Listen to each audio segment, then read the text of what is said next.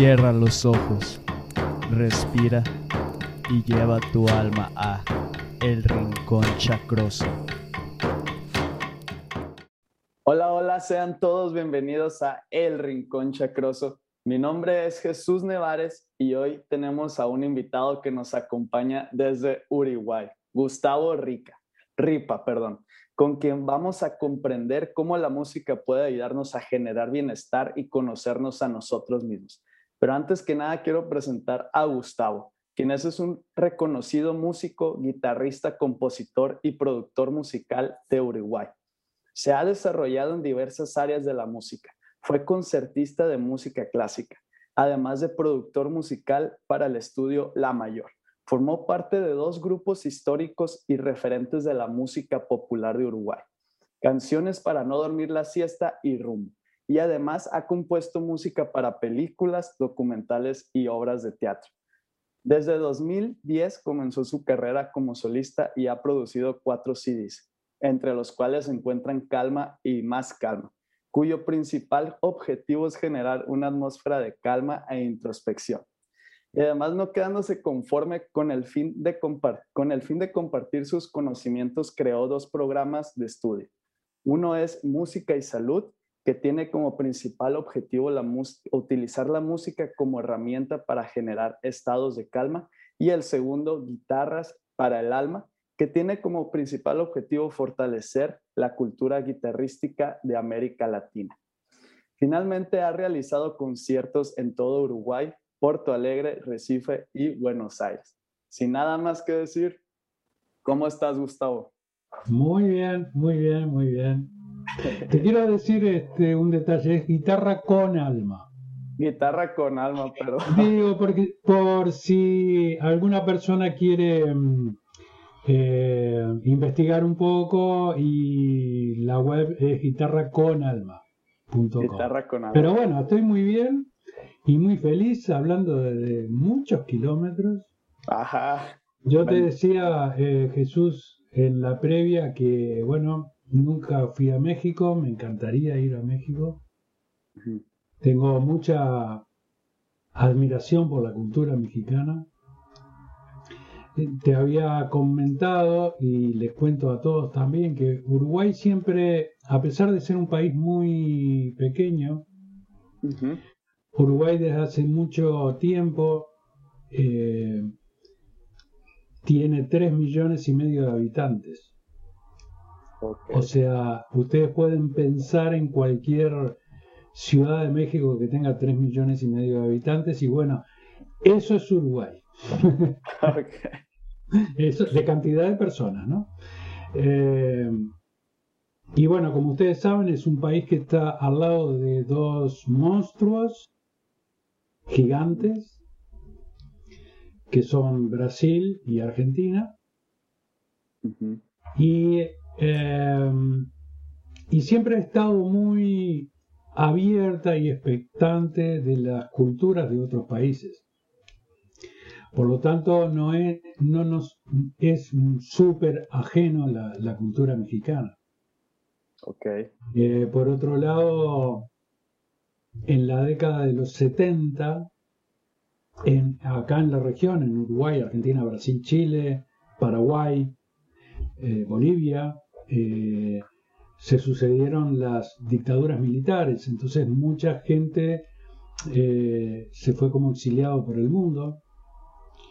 Y muchísimos uruguayos fueron a, México que los recibieron eh, con gran generosidad. Y bueno, a los uruguayos que les, les preguntas sobre su estadía en México siempre hablan maravillas de eso. Este, con gran admiración y, gran gratitud también. Por lo tanto, bueno, no conozco México, estamos muy lejos, pero también estamos cerca en un montón de aspectos. Claro. Este, y, bueno, un gusto hablar contigo entonces. Muchas gracias, Gustavo. Y, y, pues este es, como quien dice, tu primer acercamiento ¿no? a México más. Y, pues esperemos pronto también. No, ayer de noche tuve un acercamiento a México. Me tomé una cerveza corona. Oh. bueno, algo es algo. Algo es algo, claro. Pues bueno, Gustavo, para comenzar con esta charla, antes que, eh, que todo, quisiera saber un poco sobre tu historia, específicamente cuándo nace tu amor hacia la música.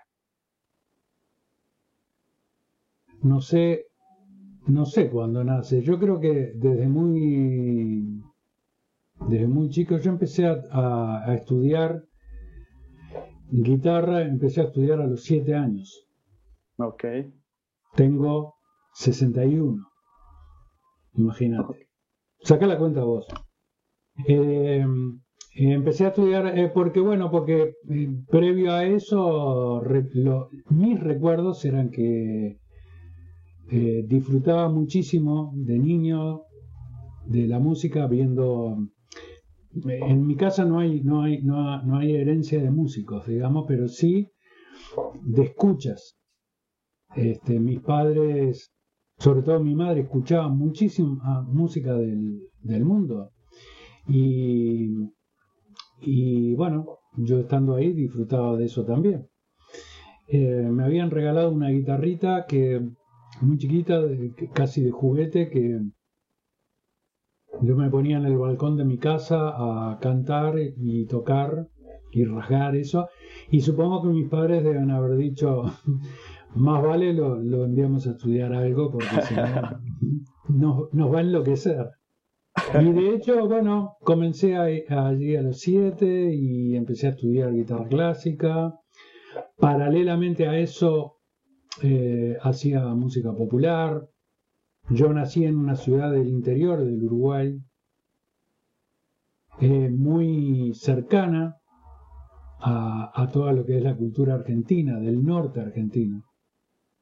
Eh, yo nací en el norte de Uruguay.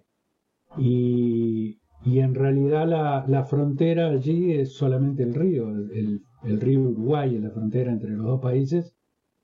Pero, eh, pero bueno, yo escuchaba mucho música de, esa región.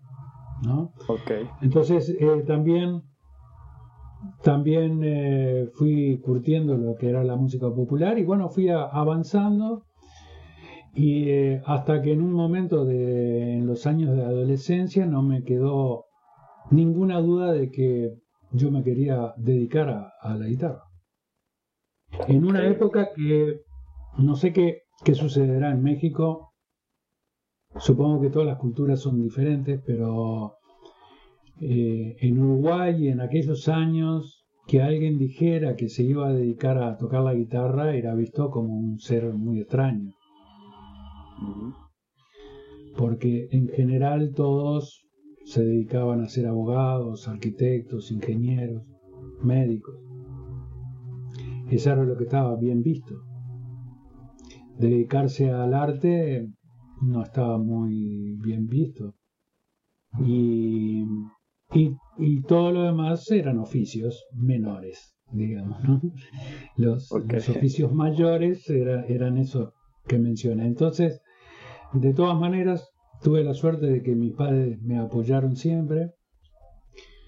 Fue un periodo en el cual este, estudiaba muchísimo, yo tocaba música clásica y bueno, de muy joven me enfrenté a, públicos como solista, eh, me enfrenté a la disciplina que significa estudiar un instrumento y profundizar en él. Eh, y más o menos lo que más o menos cualquier músico que se dedicado, digamos, pasa por esas etapas, ¿no? Luego me vine a Montevideo, digo, mi, mi, pueblo de nacimiento se llama Salto y está a 500 kilómetros de Montevideo. Les quiero aclarar de que de punta a punta Uruguay debe de tener 700 kilómetros. Ok. Con 700 kilómetros vos te recorres de una punta a la otra del Uruguay, o sea que es un país pequeño. Este, yo vivía a 500 kilómetros de la capital y bueno, me, me, vine a perfeccionar estudios, y, y allí, bueno, parte de lo que tú mencionabas, ¿no? Tuve la suerte de, siendo bastante joven, participar de dos bandas, como se le dice ahora. En aquel momento se, se le decían grupos. Okay. se le llamaba bandas. Este, la banda se le llamaba a una banda sinfónica, por ejemplo, ¿no? Pero no a, no a, un, a una agrupación este, popular, digamos, de música popular. Y bueno, tuve la suerte de, de participar de dos este, agrupaciones o grupos musicales que, que en su momento en Uruguay fueron eh, de las principales que hubo, digamos, ¿no? Eh, eh, fue un momento hiper creativo donde aprendí muchísimo de, de todo lo que tiene que ver con la, con la música popular de, de esta región. Y, y bueno, vos me preguntaste del amor y yo te empecé a... el, eh, al amor a la música. Bueno, el amor a la música es un desarrollo, ¿no? Donde uno va amando y a veces odiando también, porque eso es el amor parte. Es, es parte. Este, y cómo se fue desarrollando ese amor. Y bueno, nada, el hecho concreto, Jesús, es que yo fui productor, tuve un estudio de grabación, de postproducción de audio muy grande en, en Uruguay, dedicado a la publicidad y después yo eso lo, lo solté, me desvinculé porque ya no me hacía sentido el, el, estar trabajando en el mundo de la publicidad, pero aprendí muchísimo. Aprendí mucho de tecnología, de producción, de estar en contacto con muchos instrumentos okay. instrument y con músicos, ¿no? De estar grabando y produciendo permanentemente. Fue un tiempo muy rico en ese sentido. ¿no? Eh, y bueno, ahora adentrándonos ya un poco más a, a, a, este lado que has tomado de la música, por así decirlo, como más holístico. ¿Cómo nace esa curiosidad tuya por encontrar los beneficios de la música en el cuerpo y, y el alma? Pues. Sí, mira, yo siempre me daba, me daba cuenta que a mí, a mí mismo la música me rescató muchas veces. Me, resca me rescató de estados eh, tal vez de tristeza, tal vez de, nunca tuve depresión, digamos, pero bueno, eh, estados con el cual este, uno tal vez no, no sabe a dónde ir o no sabe por dónde agarrar o qué decisiones tomar. Eh, esos estados de confusión mental, de estrés. Y yo notaba que, que cada vez que yo me conectaba eh, con la guitarra y con la música, ya sea desde el tocar o ya sea desde el escuchar, mi energía y mi ánimo y mi estado mental cambiaba. Entonces, eh, por allá hace como ya veintipocos años, eh, una vez haciendo un taller de desarrollo personal, el facilitador de ese taller viene con un cuenco tibetano, que hoy son muy famosos, pero en aquel entonces nadie sabía lo que era un cuenco tibetano. Okay. Y, y, y tocó ese cuenco, y yo no, no di crédito a lo que me sucedía a mí con ese sonido, ¿no? Me dejó como en un estado muy especial. A pesar de que yo había estado en contacto directo con todos los instrumentos de la orquesta, con todos los músicos, nunca en mi vida había escuchado eh, el sonido de un cuenco tibetano. El comportamiento de, un sonido de un instrumento. Eh, como es el de los cuencos, ¿no? No conocía a ninguno que se comportara así de esa manera.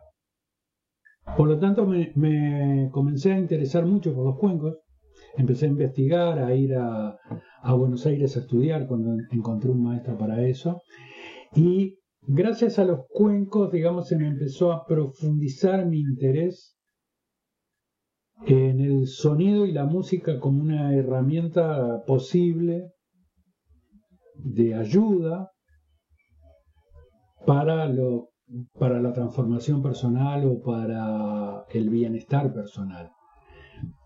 O sea que de alguna manera, por mi, por mi propia experiencia, me empecé a interesar, por lo tanto empecé a estudiar. En mi país no existe, como existe en México, en Argentina, en Brasil, la carrera de musicoterapia.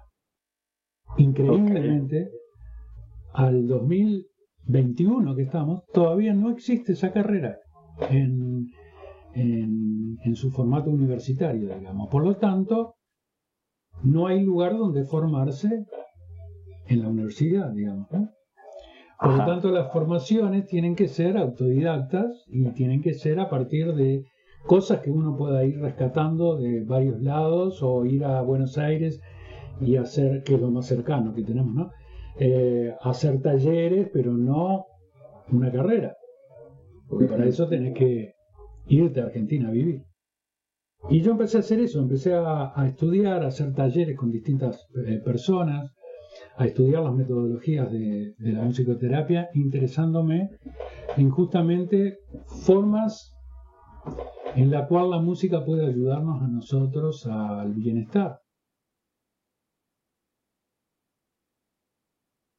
Y en ese camino también es que apareció el reencuentro con la guitarra y aparecieron esos discos que tú mencionaste, que además fueron un suceso en Uruguay, son disco de oro y disco de platino. Yo tengo cuatro discos. Ok. Tuvieron un gran impacto. Lo, Han tenido. cuatro, no, los cuatro discos son discos de oro en Uruguay, los cuatro. Ok. Los dos primeros que tú mencionaste son además discos de platino. Eso se refiere a, la cantidad de ventas, ¿no? Sí, sí, sí. Eh, y además, de los cuatro, tres de ellos tienen premios, digamos, a la mejor producción de música instrumental de, X años acá en Uruguay. Digamos que, salvando las distancias, enormes distancias, eh, Aquí se llaman grafitis, eh, son como si fueran los Grammys, pero de Uruguay. Okay. Salvando la distancia enorme. Pero bueno, vendría a ser eso, es el reconocimiento a, al trabajo, digamos, en cuanto, eh, dependiendo del rubro, ¿no? Entonces, yo hago música instrumental. Y, y se dio el caso de que se empezaron a juntar cosas. O sea, porque yo soy una persona sola, no soy muchas. Eh, y entonces empezó a juntar un poco el trabajo con la guitarra, con la experiencia de lo que venía siendo el trabajo con cuencos tibetanos, el profundizar en la música y entender que, que la música es mucho más que estudiar armonía y técnicas y teoría de la música, cosas que en, la, en las escuelas no nos enseñan. En las escuelas de música nos enseñan a, a ser mejores músicos, tocar cada vez mejor, saber mucha teoría, saber armonía, contrapunto, bla, bla, bla, pero nunca tenemos materias que trabajen la energía de la música y lo que eso puede llegar a, influir en las personas.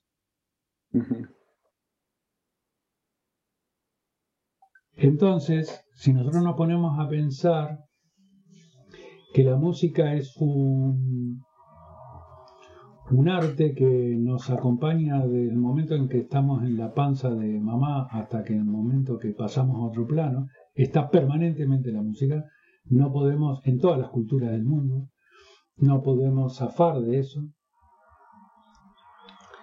eh, adquiere, es como el oxígeno, ¿no? Adquiere, o como el alimento, adquiere una importancia sustancial, digamos, el considerarla como algo que nos va a acompañar toda la vida. Ok.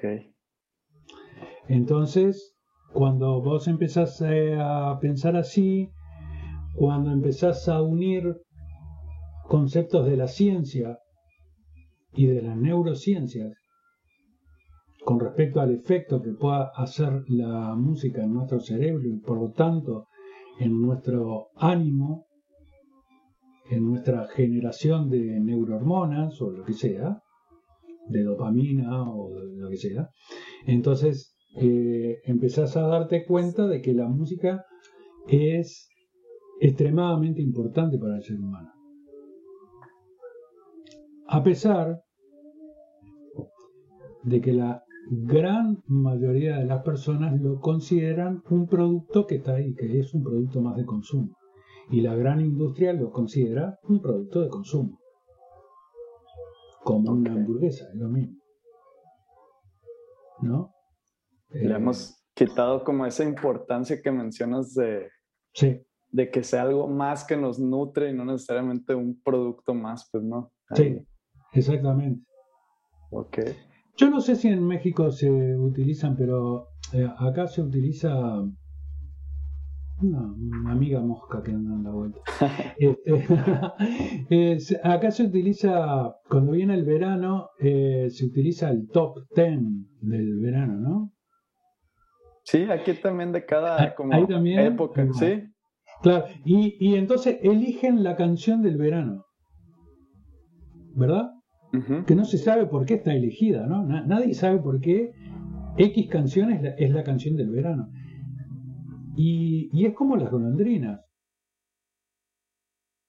Eh, duran un verano, porque al verano siguiente ya esa canción no se tocó más en ningún lado. Eh, no sabemos bien cuál es la canción del otoño, de la primavera, del invierno. La del verano sí, aparentemente entonces ahí te empezás a dar cuenta de que todo es tomado desde el punto de vista de un producto de consumo, de eh, uso y tiro, y, no profundizamos en el carácter espiritual que tiene la música y, la energía eh, sanadora que tiene la música o, que te pueda ayudar, digamos, a, hacer procesos de, de bienestar, ¿no? Entonces, me parece que es una gran tarea que podamos tener, eh, no solamente los músicos, sino los que escuchamos música, que somos la misma comunidad, no somos separados, eh, de revalorizar las músicas que, que nos puedan servir para sentirnos mejor. Okay.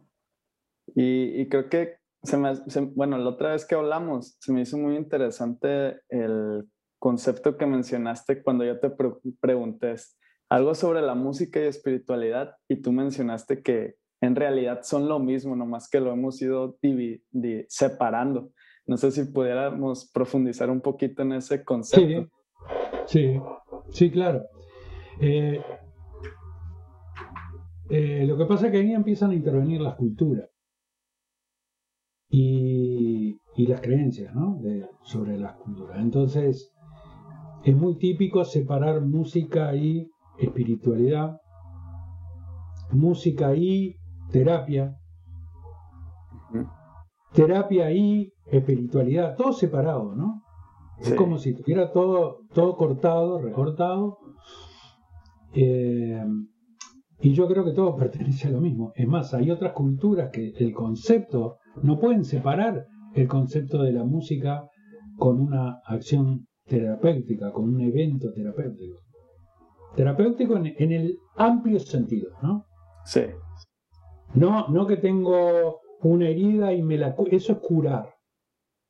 Estoy hablando de, de sanar, que es un concepto mucho más amplio. Entonces, eh, con respecto a la música y espiritualidad, que se maneja eh, como conceptos separados. Yo creo que no están separadas. Las separamos, las hemos hecho separadas. Pero que en realidad participa de un mismo fenómeno y en otras culturas, que no es la típica occidental, europea, eurocentrista, etc., todavía existen los conceptos de unión entre la música y la espiritualidad. Ustedes tienen la bendición de que en su cultura se mantenga la cultura indígena. En Uruguay fue arrasado por el, por el colono. Desapareció todo vestigio de lo que eran las, las culturas nativas, digamos, originales. Eh, en Argentina, más o menos, digo, pasamos un poco por la misma suerte, ¿no? Salvo en el norte, norte argentino, que se mantiene todavía eh, la influencia. Pero las, las culturas originales, digamos, del mundo, eh, mantienen esa visión de que el sonido y la música forma parte de la ceremonia, de la conexión, de la necesidad de conectarse con algo más trascendental, más transpersonal. Okay. En la cultura eh, clásica de la India y en la música clásica de la India, todavía se mantiene ese concepto. Es lo de los rajas, ¿verdad? Que me estabas explicando. Los ragas, ragas. Ragas, perdón. Ragas. Ragas. Los ragas es una forma musical que los músicos eh, se entrenan toda su vida con un régimen absolutamente exigente y toda su vida se entrenan para poder eh, interpretar, materializar, en definitiva, lo que es un raga. Un raga es una forma que según su concepto, eh, digo, tiene una, una, una, estructura melódica, pero es un concepto de que el raga no es de nadie, el raga existe, existió siempre. No, nadie va a una sociedad de autores a registrar un raga, no existe. No es de autor.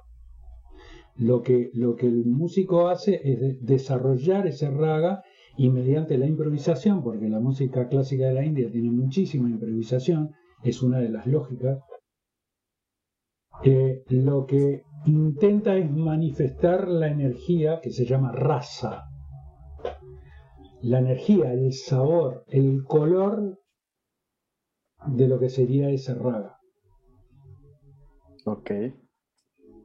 Entonces, está unido conceptualmente su labor como músico a, eh, a una conexión entre un, un, un evento suprapersonal, que sería el raga, porque está siempre y no es de nadie, y yo lo que hago me entreno en el instrumento para poder, eh, algunos le llamarían canalizar, ¿no? Eh, podría ser, digo, ¿no? Eh, el rol es intentar interpretar ese raga que siempre estuvo y materializarlo para entregarlo a la audiencia y la audiencia también participa desde el lugar de la escucha en eso.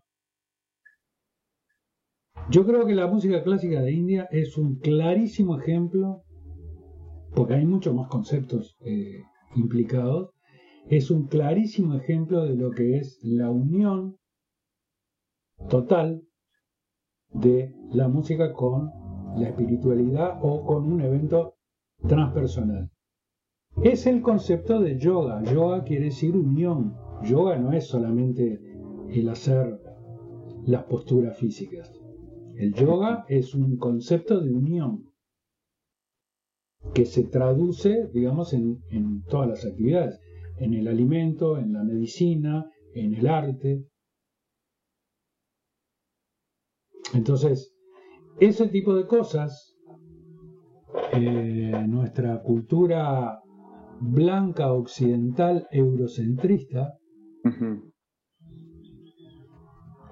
en algunos casos, o, por lo menos en, lo evidente, lo perdió. Y lo transformó en lo que hacemos los, lo que hacemos los blancos eurocentristas, ¿no? Que es eh, transformar todo en un producto de venta de busa y tira. Ok. Algo desechable solamente. Y sí, ¿no? Entonces por eso la, la industria de la música es como es. Y, y, bueno, muchos músicos son muy famosos y muy multimillonarios en el mundo, pero su aporte al bienestar humano habría que verlo, ¿no? Está un poco en discusión ese tema, pero son famosos, son los más famosos y los más multimillonarios y todo eso, porque en realidad explotan otra cosa. Entonces, lo que te quiero decir es que la música y la espiritualidad no están separados. Y, y creo que hay que también ir rescatando ese concepto. Claro, claro. Que ese es uno de los objetivos también de, de esta charla que estamos teniendo, concientizar en, en ese aspecto a las personas, porque en realidad yo, pues hasta a mí me impactó ¿no? lo que dijiste, que es cómo los hemos separado por esta, este beneficio económico, cuando en realidad es lo mismo, pues la música y la espiritualidad y la conexión con algo superior. Está muy lo que pasa es que todo, todo se ha separado y todo se ha vuelto eh, como que la necesidad de que haya interlocutores válidos. Digamos, esto, este, este, asunto de la espiritualidad es como, eh, como que en realidad somos todos seres espirituales. Todos tenemos la capacidad y el poder de conexión. No necesitamos a nadie ni a nada para poder tener ese tipo de conexión. Porque ese es el otro tema, ¿no? Eh, no, no, no quiero ir a otros rubros, pero con el, tema de la música, muchas personas esperan de que alguien venga a decirles cuál es la música que conecta y la que no conecta. O lo que peor, lo que peor es la música que es buena y la música que no es buena. Y entonces yo aprendí desde hace bastante tiempo de que la música, en realidad,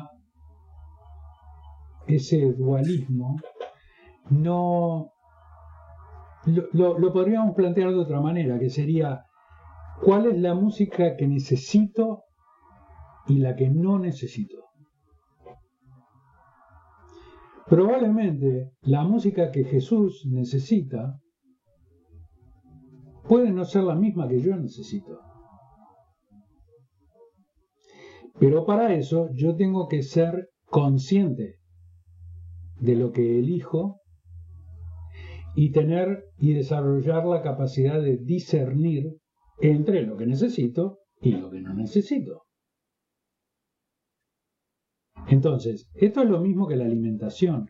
La música es un alimento puede ser tóxico o no tóxico.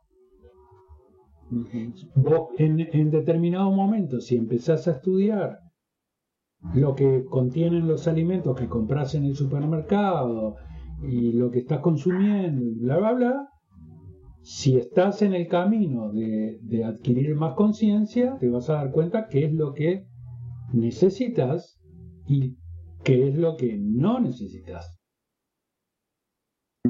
Es eh, cuál es el alimento que puede ser para ti tóxico y cuál es el alimento que no es tóxico y que apunta a, a una situación saludable. Y entonces, lo que necesito y lo que no necesito se aplica a la alimentación, se aplica a la música, se aplica a los vínculos.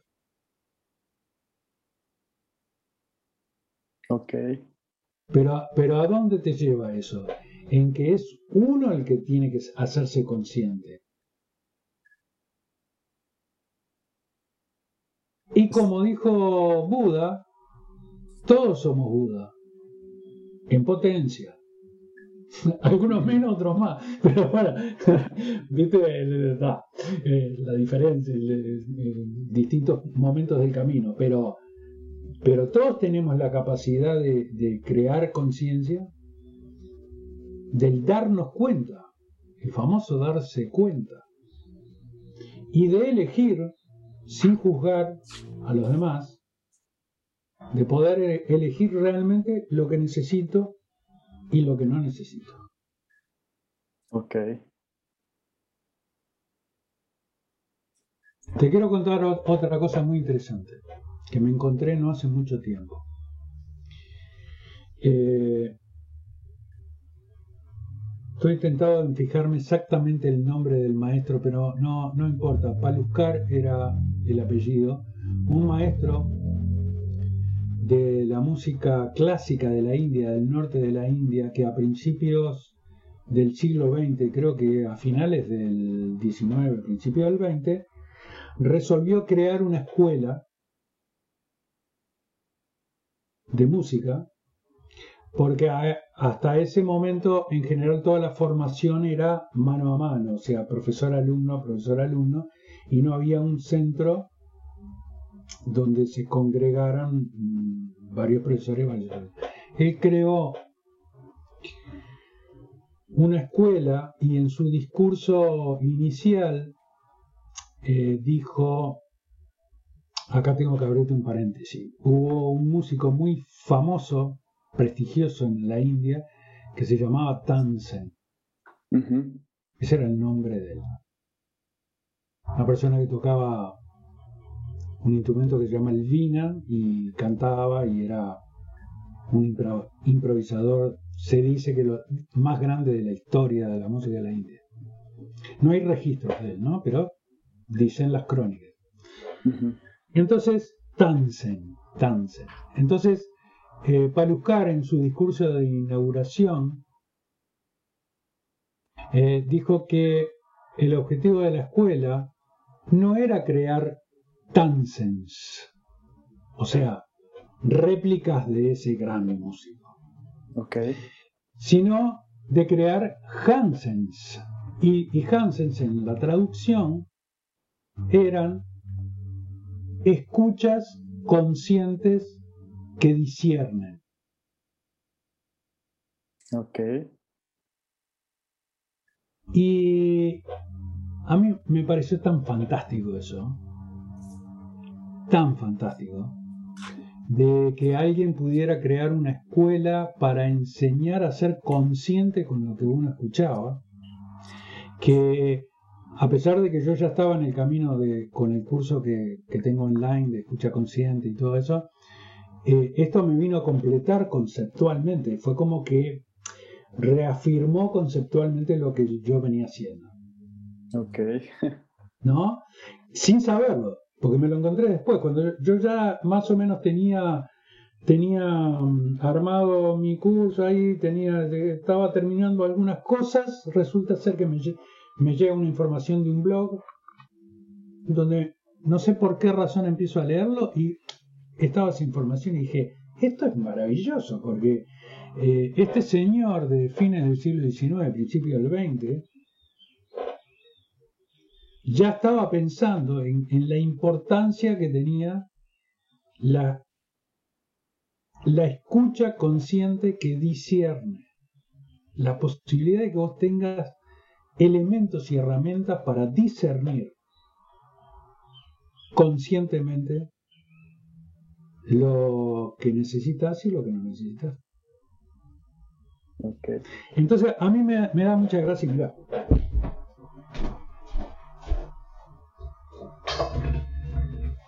No edites, no edites, no edites. Mira, No, no. todo, el mundo, todo el mundo conoce el cuenco tibetano, ¿no? Sí. Esto fue lo que a mí me conceptualmente me, me llevó a otros lugares, ¿no? Que, que la, la escuela y el estudio de la música clásica no me llevaba.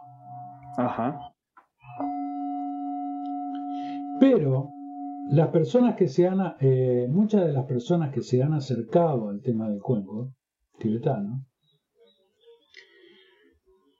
confunden una cosa básica, que es, el cuenco es cierto, el sonido del cuenco es muy especial y suceden muchas cosas cuando suena.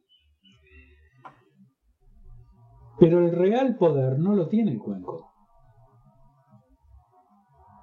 Lo tiene el que escucha. Ok.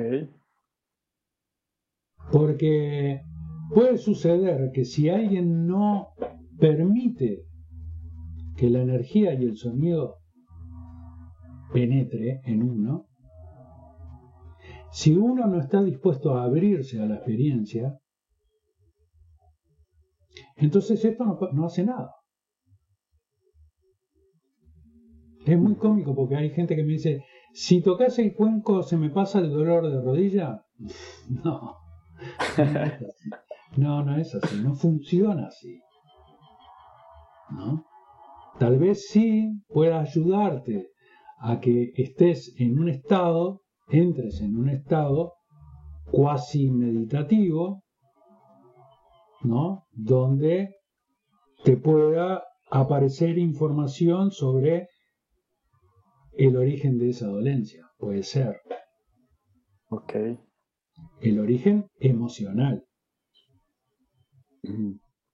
de esa dolencia que se manifiesta a través de un dolor de rodilla. Ponele, por decir algo. Improvisando un poco. Entonces, eh, eh, el tema es que el, el poder, el cuenco lo único que hace es facilitar una situación. Ok. Nosotros, como tú, tú, dijiste, creo que, y ahorita también lo mencionaste, nosotros somos el instrumento, pues no necesitamos nada más. Nada. Esto yo, eh, a personas que le di clases, ¿no? Alumnos y todo eso, este, eh, yo les decía que, que esto es, es, es la justificación para que sucedan determinado tipo de cosas. Si esto no está, esas cosas pueden llegar a suceder igual. Ok. ¿No? Es un truco de mago, en realidad, ¿no? Ese mago que saca cosas extrañas, bueno, es un, un truco que es un truco que también tiene su lógica física, de energía de ondas, ¿no? Obviamente, de que la vibración llega a las moléculas, todo eso. Pero si yo no quiero que me llegue, no me llega. Yo tengo que tener cierta predisposición a pasar por la experiencia también. Porque si no, no sucede nada. Está interesante cómo, y tienes razón. yo creo que también como que se nos ha vendido esta idea de que, ah, necesitamos como que tales cosas y tales cosas para hacer más espirituales o así, pero en realidad, como tú lo dices, es nosotros ya, ya lo somos, ya somos budas. Además, este, hoy leía el escrito de un amigo que decía una cosa muy sabia, que no hay caminos cortos para la sanación. No hay caminos cortos. Todos los caminos cortos que, que se proponen muchas veces desde lo que yo le llamo el shopping center de las terapias alternativas. Ok. Eh, curas mágicas, sanaciones mágicas. Vení hoy y pasá por acá que vas a salir renovado. Y por ahí tenés un efecto muy a corto plazo, pero no en su profundidad. Para para hacer cambios en profundidad uno se tiene que hacer cargo de uno mismo. Y vos podés apelar a, personas o, prácticas que te puedan ayudar, por supuesto, que te puedan apoyar e incluso que te puedan direccionar cuando vas un poquito torcido, ¿no? Pero el cambio lo realizas vos. No hay otro que realice el cambio. No es desde afuera, es de adentro. Y entonces estamos, te das cuenta de que hace un rato que estoy eh, mencionando cosas que supuestamente, supuestamente, no tienen nada que ver con la música. Sí. Pero yo te aseguro que estamos hablando de música. Ok. Y, y bueno, adentrándonos ahora que a, lo que es la escucha consciente, que también es parte de, del curso que tú ofreces. quisiera saber cómo funciona, cuál es el proceso y, y cuáles son los beneficios que tienen en, en nosotros, ¿no? Divino. Mira, en términos generales, eh, las personas, yo siempre digo que buscan la, aspirina, ¿no? Te duele la cabeza, toma la aspirina. Me pasa tal cosa, ¿qué música escucho? Me pasa otra cosa, ¿qué, qué otra música escucho? Estamos buscando siempre la receta. Que alguien que supuestamente sabe te diga qué es lo que vos necesitas. Y en realidad en el fondo no funciona así. Yo puedo darte sugerencias basado en una serie de cosas, pero acá lo que importa es lo que vos sentís y lo que y en cómo vos te conectás con la música y de esta manera. Entonces te cuento el funcionamiento concreto, por ejemplo, del curso de escucha consciente.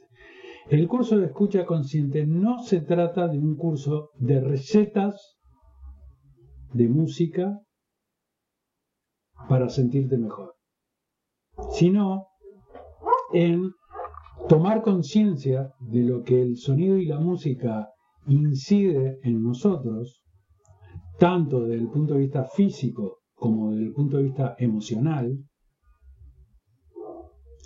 y da herramientas para que vos empieces a detectar ese tipo de cosas. Ok. Eh, brinda una serie de prácticas que tienen que ver con una escucha más profunda de la música. Eh, yo siempre digo que la música, eh, una misma música se puede escuchar en distintos planos, en distintos niveles de escucha. Eh, esos planos, esos niveles de escucha ayudan a una cosa fundamental que es eh, focalizar la mente en algo, o sea, tiene mucha relación con el mindfulness y con la meditación, con las prácticas de mindfulness y con la práctica de meditación. lo que hace es que vos, eh, mediante la escucha de la música, que es un arte que se expresa en el presente,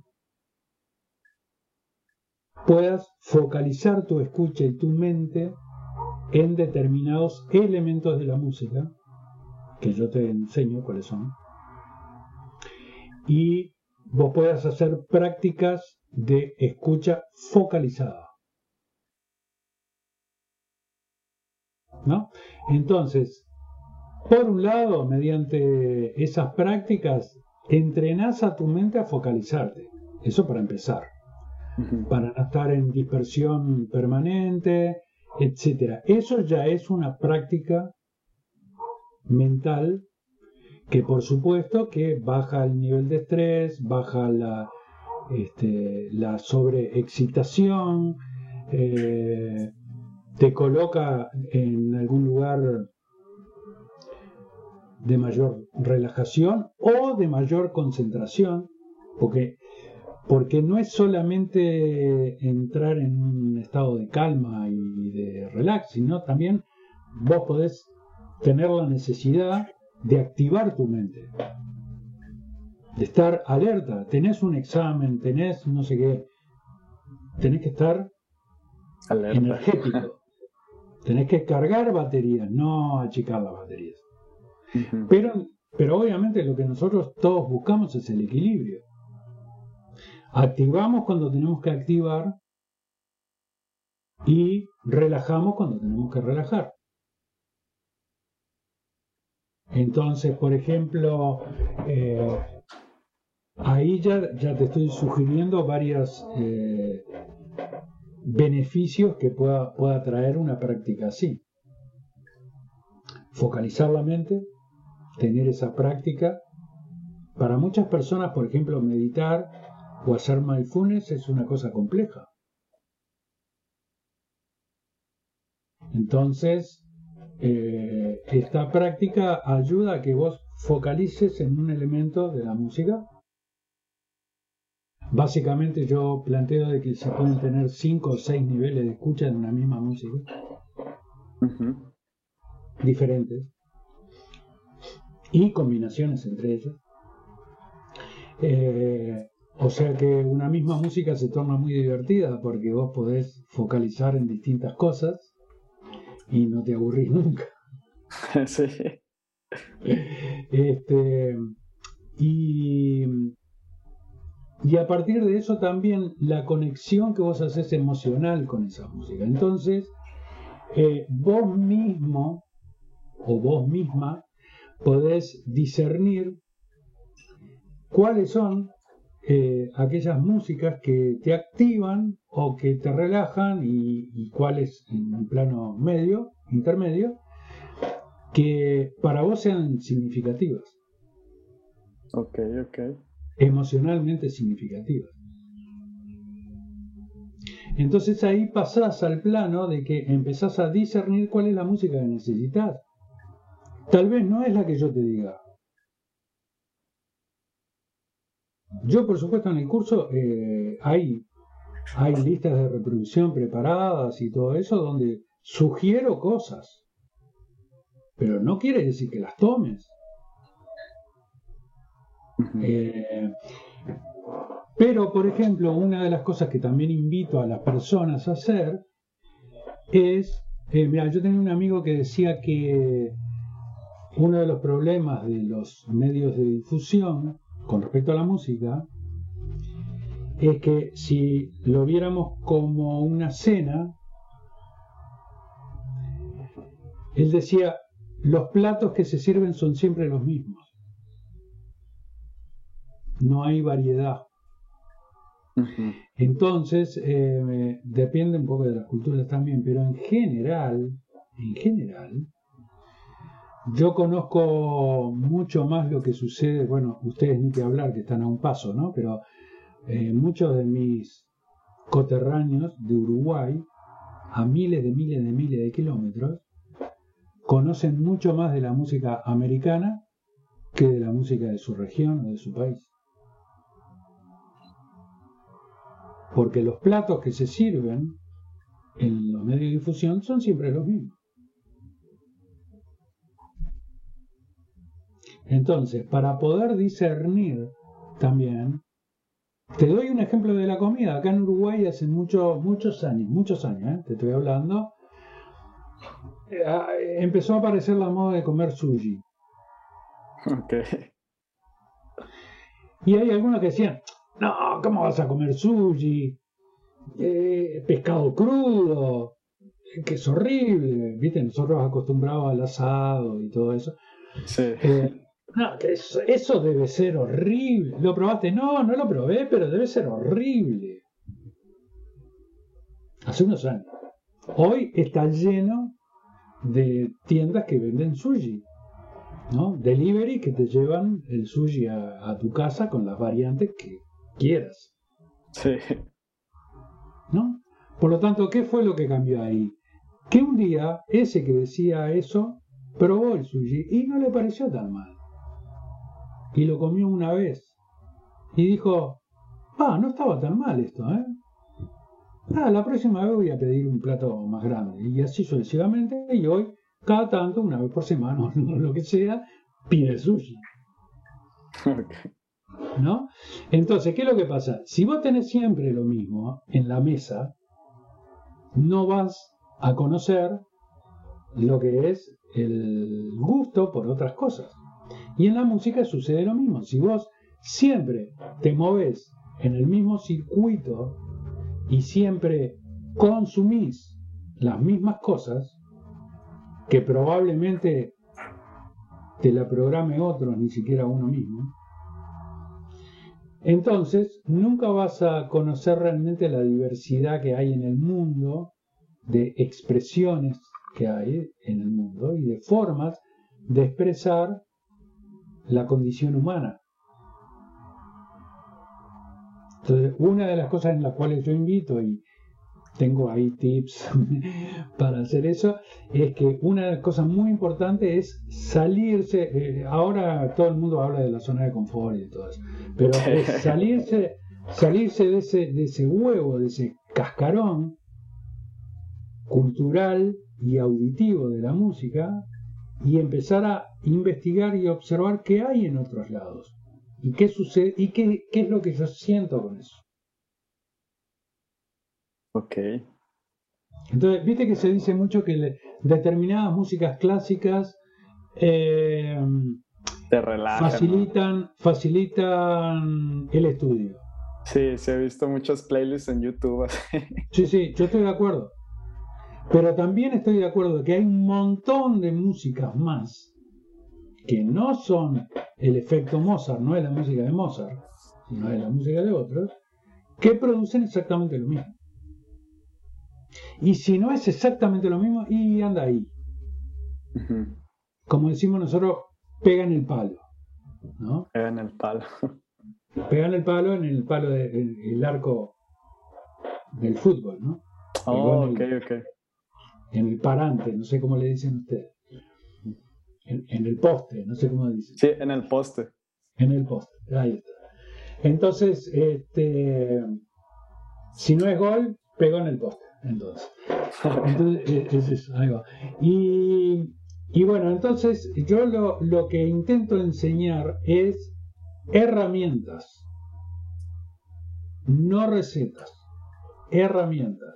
Porque cuando vos aprendés la herramienta, podés crear tu propio eh, universo musical y tu propio botiquín musical, Ok, ok. ¿no? Y también lo podés transmitir a otros. ¿Ah? Porque no todos resonamos de igual manera frente al mismo estímulo. Hay personas que, digo, para, para empezar a derribar mitos, ¿no? Hay personas que les fascinan los mantras. Hay otras personas que le exasperan los, los mantras. Pero entonces eh, quiere decir que no funciona para todos igual. ¿No? Hay personas que le encanta el sonido de gongs, que está muy de moda ahora también en todo el mundo. Baños de gongs, cosas de esas. Hay otras personas que no soportan el sonido del gong. Porque lo sienten, eh, lo sienten invasivo. El gong, el plato grande.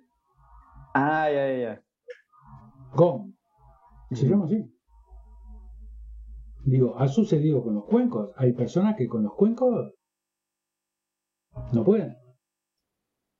Cada quien tiene que encontrar lo que le sirve, como, como dices. Digo, hay, hay una serie de cosas que son como arquetípicas, ¿no? Como que es arquetipo eh, universal, más o menos en determinado tipo de cosas, más o menos siempre vamos a estar de acuerdo, vamos a sentir cosas similares, parecidas, nos va a emocionar más o menos de la misma manera, tal cosa, etcétera. Pero hilando muy fino, ¿no? Tejiendo muy finito, yendo al detalle, eh, no todos precisamos lo mismo en el mismo momento. Y además en las mismas etapas de la vida. La vida va cambiando y van cambiando también una serie de cosas. Pero además la música ya sabemos que nos conecta con nuestra historia. ¿Cuál es la música que vos escuchás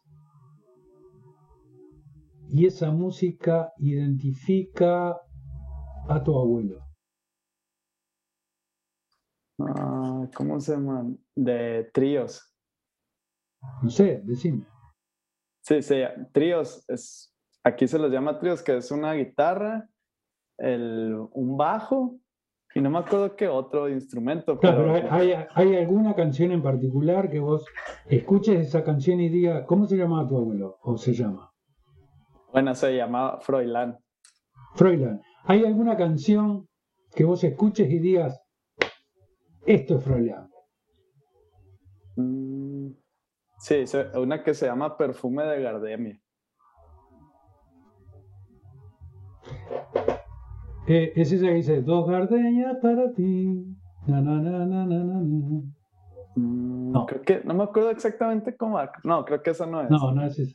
Bueno, entonces, este, eh, o sea, la música también nos conecta.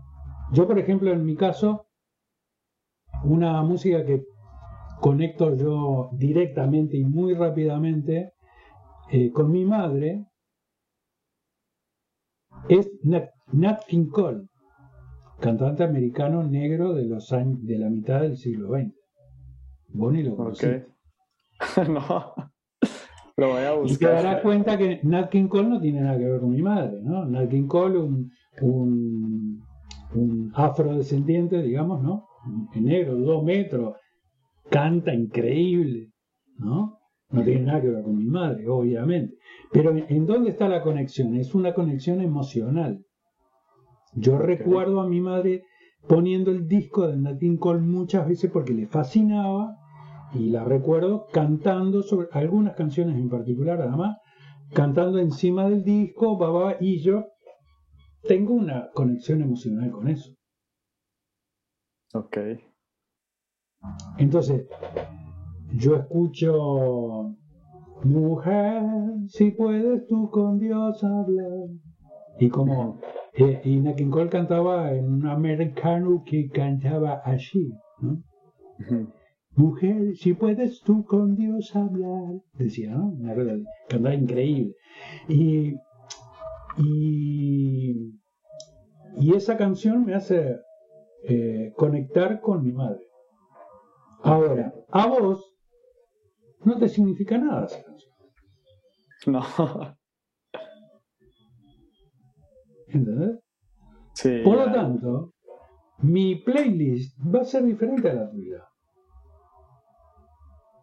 Pero yo tengo que poder ser consciente de eso y poder elegir lo que en, en algún momento, si yo quiero conectarme con esa etapa de mi vida o X que quiera hacer, eh, yo pongo música de esa, de esa etapa y bueno, y recuerdo una cantidad de cosas de esa etapa de mi vida.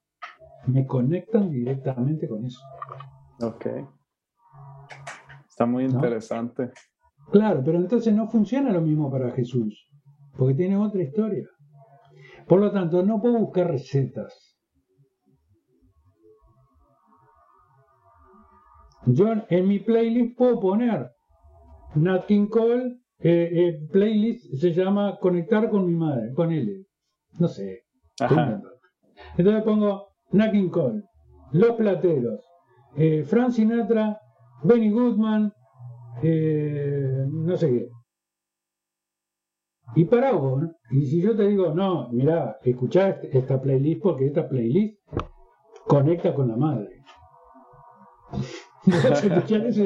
¿qué me está diciendo? ¿Qué me dice este hombre? A mí no me pasa nada con esto. Pero tal vez sea la experiencia de muchos más también. Hay gente que seguramente no, no con la madre, pero en King Cole lo conecta con, con algo, con un tío, con una familia, con no sé qué, papá, papá, y, y ahí conecta. Entonces, la, música tiene la increíble eh, cosa de conectar personas y sucesos de tu vida que te quedan fijados. Y ese archivo está en vos. Está ahí. Lo tenés que observar nada más e irlo a buscar si querés. Y bueno, yo planteo una serie de cosas en, ese curso como para poder investigar esa parte. Lo que, se, lo que se llama la historia sonora musical de cada uno. ok. Está muy interesante. ¿Viste, cómo, ¿Viste cómo haces un álbum de fotos? Sí. Y tenés el álbum de fotos y, y, el tío y la tía y el abuelo y la abuela y el cumpleaños de no sé quién ah, y acá yo estaba el primer día que fui al colegio y acá el primer día que jugué un partido de fútbol y mirá y jajaja y jajaja. Bueno, vos tenés eh, un álbum de fotos. Podés tener un álbum de músicas significativas de tu vida.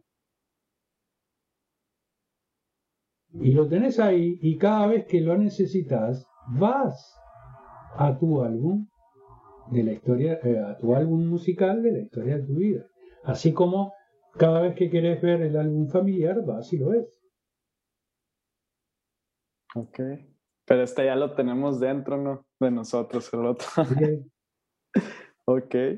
Y, y no sé si hacía grandes rasgos algún tip por si alguien no se quiere decir, ah, hoy, ¿cómo, ¿cómo puedo practicar la escucha consciente en este momento?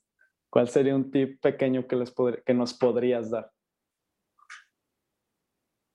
Mira, elegí eh, en lo posible una canción o una música o una canción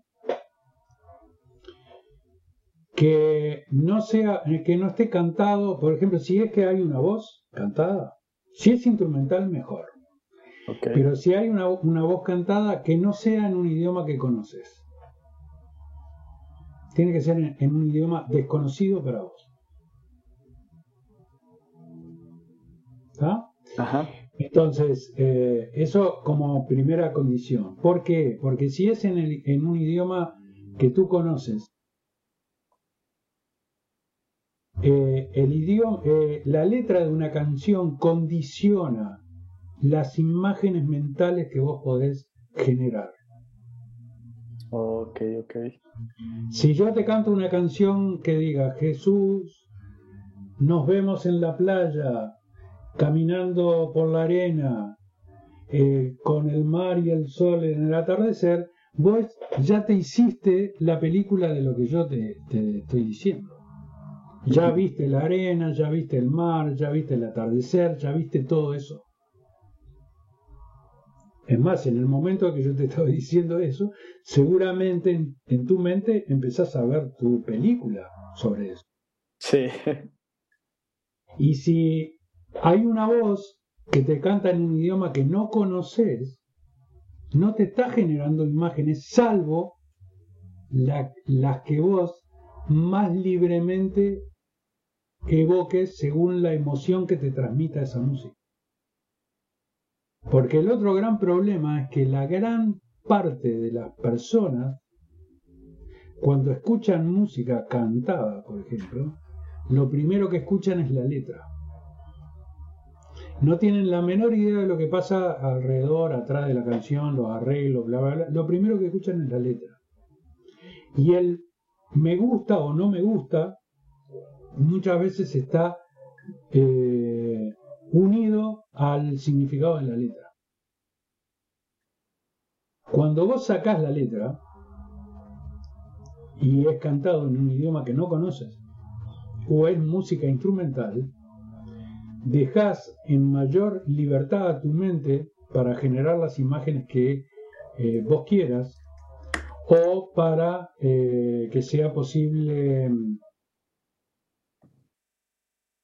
que surja una emoción desde un lado, un lugar diferente. Okay.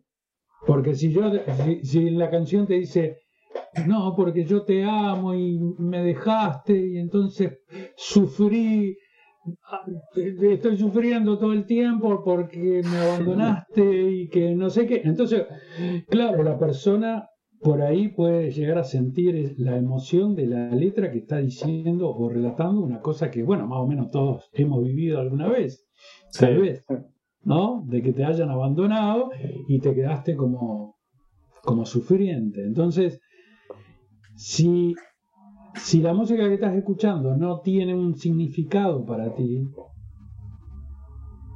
en cuanto a la letra, tu mente vuela con mayor libertad hacia otros lados de uno mismo. No se sabe para dónde puede ir. Ese, ese es uno de los tips. El otro tip que voy a pasar, y estoy buscando algo para mostrarte, ese tipo de auriculares que vos estás teniendo en, ese, en este momento, Ajá. que son los de botón, de ponerse así para adentro, hay que tener muchísimo cuidado con esos eh, auriculares. Yo sé que lo estás utilizando ahora porque es muy adecuado para una transmisión así, de este tipo, pero no es muy adecuado para escuchar música de verdad. Ok. Porque de alguna manera las membranas que, contienen los auriculares eh, no reproducen todas las frecuencias. Entonces es como comprarte una nueva televisión super 4K, eh, no sé qué, y el color azul no anda. Entonces no, entonces vos vas a ir al señor que te, a la tienda o la que sea que te vendió el televisor y vas a decir, hey, este televisor está mal. Cada vez que aparece algo azul, no aparece, aparece todo negro. Suponte, ¿no? Entonces, porque hay, hay frecuencias que no están ahí, en fin, hay que revisarlo. Vos no aceptarías nunca tener una televisión que no anduviera el azul o el amarillo, no importa. ¿No? No. Entonces, eh, desde el punto de vista de la audición, hay que tener los mejores auriculares posibles que te permita tu economía. ¿Cuáles recomiendas tú? No, no, yo primero recomiendo los que son de, no sé cómo se llaman ahí, los de, los de casco, ¿no? que son así. Esto. Para hacer una escucha más profunda, estos te, te separan mucho más en los planos exteriores, digamos, ¿no?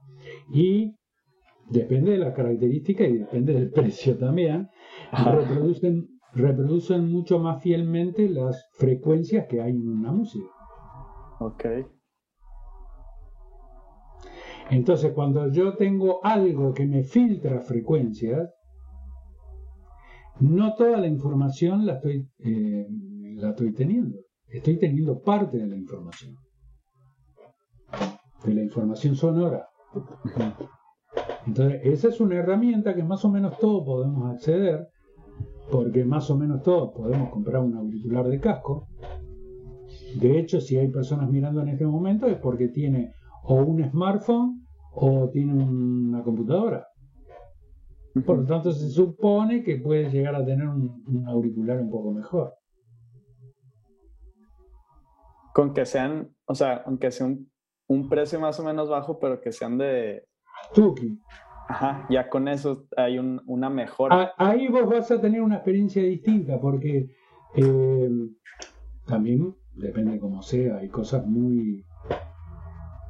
Acá en el sur le decimos berreta, ¿no? Cosas de mala calidad, digamos que pueden parecer muy, muy lindos, pero en realidad no, no, funcionan. Entonces, eh, sucede que vos al escuchar música con atención, concentrando tu, tu mente en esa música y bueno, vas a tener menos estímulos exteriores y vas a poder, vas a, permitir que tu mente pueda, pueda centrarse un poco más. En el otro tip que quería pasarte es eh, que es muy saludable escuchar el sonido de la naturaleza. Ok. Es muy saludable es esa posibilidad, si la tienen, de ir a un bosque, escuchar eh, la localización del canto de las aves. De hecho, están pasando ahora. Como ejemplo. como ejemplo. Localizar espacialmente esos sonidos. Tratar de enfocar la mente en ese posible movimiento que pueda ser un ave o un animal o lo que sea, en también puede ser un río, un arroyo, eh, el mar. Todo lo que te contacte con la naturaleza es un ejercicio espectacular de relajación. Cuando yo pongo mi mente en eso, no puedo poner mi mente en los teros que están pasando y inmediatamente o, simultáneamente estar pensando en los problemas que tengo. Sino que tengo que enfocar mi mente ahí, aunque sea 10 segundos. el próximo intento que sean 20 segundos. Cada vez que mi mente se va a un pensamiento, la traigo de nuevo al foco que puede llegar a ser el arroyo, el mar, las aves que cantan o lo que sea. Y si no tengo la posibilidad, porque estoy en una ciudad, me puedo crear también mi lista de sonidos de la naturaleza que hay tanto en Spotify como en YouTube. Y poder hacer las prácticas a partir de esos sonidos. Y van a ver que eso produce como una limpieza. Hay una parte del curso que yo le llamo detox Viste que está muy de moda el detox sí. Bueno, esto es detox sonoro. Es la posibilidad de que vos en unos días intentes no escuchar música, sino que solamente sonidos de la naturaleza como para despejar. despejar, despejar, despejar. ¿Sí? Ok. Bueno, yo qué sé.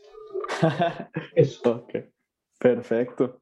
Pues bueno, ya para ir cerrando esta charla que la verdad ha estado muy interesante y he aprendido muchas cosas, me ha abierto la perspectiva, ¿no? En varios aspectos. Quisiera saber una de las experiencias más profundas o significativas en tu vida que has tenido en tu camino dentro de la música. Tuve muchas, pero te, te voy a te voy a contar una de, eh, muy brevemente, una que tuve hace poquito. Eh, un día leyendo eh, unos artículos en internet, vi que, que, la, que paulatinamente las personas tenemos cada vez mayor dificultad en mantener la atención en algo que está sucediendo, ¿no? Y se hablaba de que que ya 20 segundos era una enormidad y todo eso. Bueno, todo el mundo de la publicidad lo sabe, todas las empresas que publicitan en las redes saben que pueden captar tu atención en los primeros 4 o 5 segundos. Si no captan ahí, vos haces así y, saliste, ¿no? Y seguiste de largo, o haces el scroll y seguiste de largo. Entonces, tienen que engancharte en esos 3, 4, 5 segundos que vos estás mirando. Tal es la locura del mundo que es en cuatro segundos.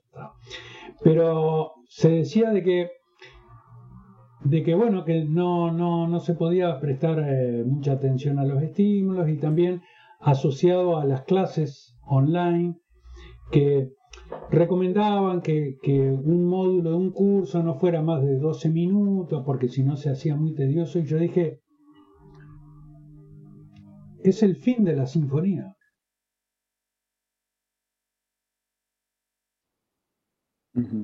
Entonces, en un concierto que di, eh, hace un par de años después repetí la experiencia y sucedió lo mismo, pero el primero fue el más impactante de todos. Eh, yo entré al escenario eh, y le pedí por favor a la gente que no aplaudiera. Que yo quería hacer una experiencia que, claro, mi, música también es muy eh, climática, ¿no? Establece como un, clima de, de mucha tensión, atención, de relax y de todo eso, que es el aplauso rompe eso.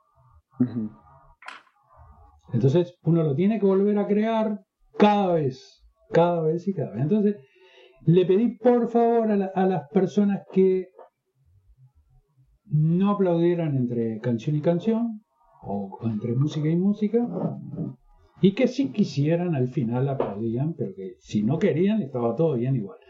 Pero yo quería hacer la experiencia de tocar seguido, sin parar. Ok.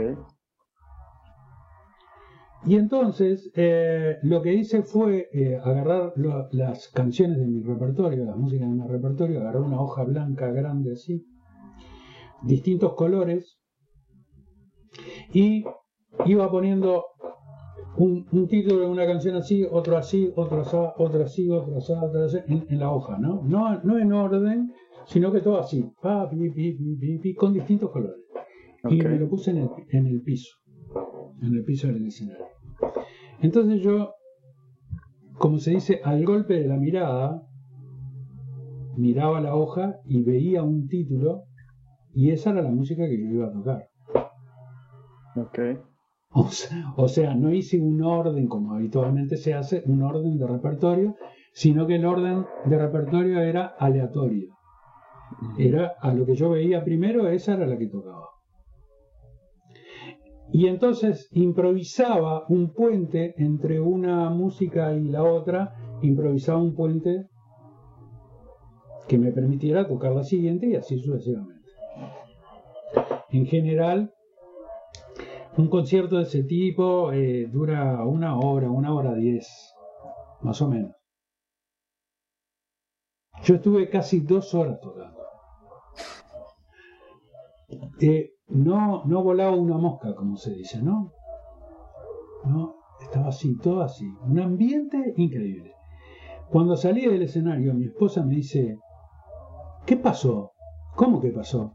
¿Sucedió algo? ¿Tocaste casi dos horas? No, ¿cómo puede ser que haya tocado dos horas? No, no puede ser, mostrame el reloj. Me mostró el reloj y había tocado casi dos horas. Y, y yo ahí experimenté creo que, también junto a las personas que podíamos estar mucho tiempo compartiendo un estado que obviamente la atención puede irse y volver, puede irse y volver, pero que podíamos estar compartiendo casi dos horas de un tipo canoso tocando la guitarra instrumental y que estaba todo bien igual. Eh, por supuesto que yo no, me di cuenta porque son esas situaciones en las cuales uno pierde la noción del tiempo y el espacio, ¿no? Estás como estás como en un tubo ahí, en una, yo qué sé, estás, estás en eso y no estás en otra cosa. Y, fue de las experiencias más fuertes que tuve con respecto a, la, a la música, porque todo era muy aleatorio en lo que sucedía. Yo no sabía lo que iba a suceder. No lo, tenía no lo tenía previsto. Ok. Y entonces fue como entrar en, un ambiente de, fluir, ¿no? De flow. Fue de las cosas más lindas. Qué, qué, padre tener esa sensación y por, tan por tanto tiempo, ¿no? Que como dices ahorita, se dice que ya no tenemos mucha atención así, pero como yo creo que hay, eh, ¿cómo se dice? No me acuerdo qué te iba a decir, pero qué padre, qué padre tener esa sensación de, estar en el estado flow y en, el momento. Sí. Los músicos eh, saben estar así, ¿eh? muchos, ¿no? No, no todo el mundo, pero muchos.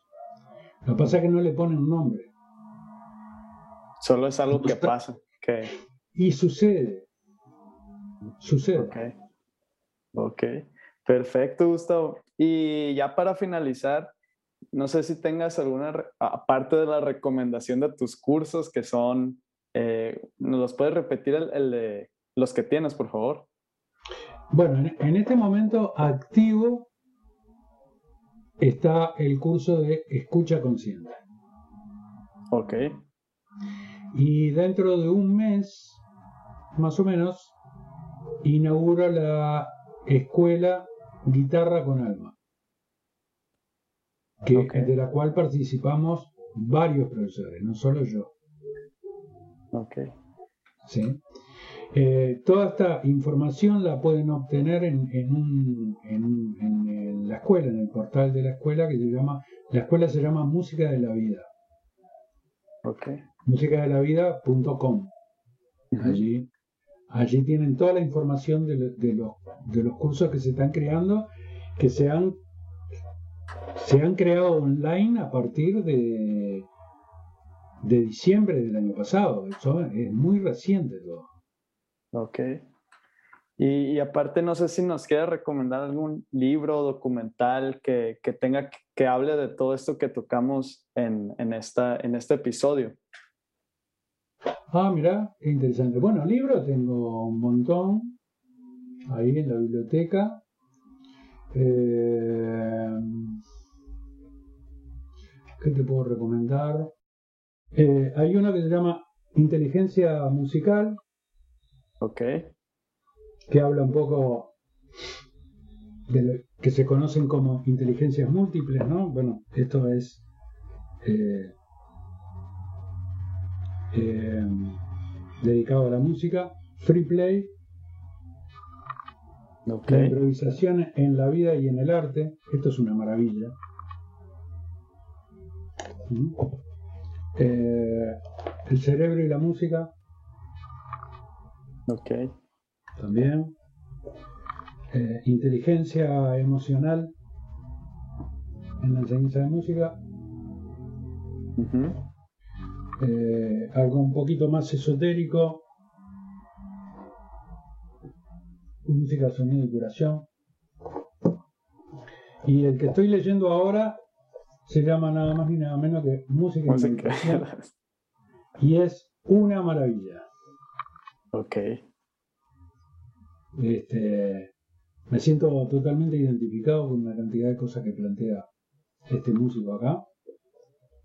Perfecto. Este, desde el punto de vista conceptual. Bueno, pero ahí tengo una biblioteca llena de libros eh, que tienen toda relación con, con el sonido, la música y este y lo terapéutico, lo, o, lo espiritual, o lo que sea, ¿no? Ok. Pues bueno, Gustavo. Pues muchísimas gracias por darnos este tiempo que, lo vuelvo a repetir, la verdad estuvo muy interesante, aprendí nuevas cosas y expandí mi, como mi conocimiento, paradigma de todo lo que es la música y la espiritualidad, que lo principal es que no es nada separado, es lo mismo creo que es con lo que me quedo. Y, pues bueno, no sé, aparte de, la página web que tienes, ¿dónde más te puede seguir la gente? Spotify, tengo todo con mi nombre, ¿no? Gustavo Ripa, Spotify, YouTube, Facebook, Instagram, LinkedIn. En todos lados. En todos lados. En cualquier momento suena la puerta, allí estoy yo. Pues bueno, pues otra vez muchísimas gracias por este tiempo. También eh, no se olviden de seguir a El Rincón Chacroso, así me pueden encontrar en Instagram y YouTube. Y pues bueno, muchas gracias Gustavo.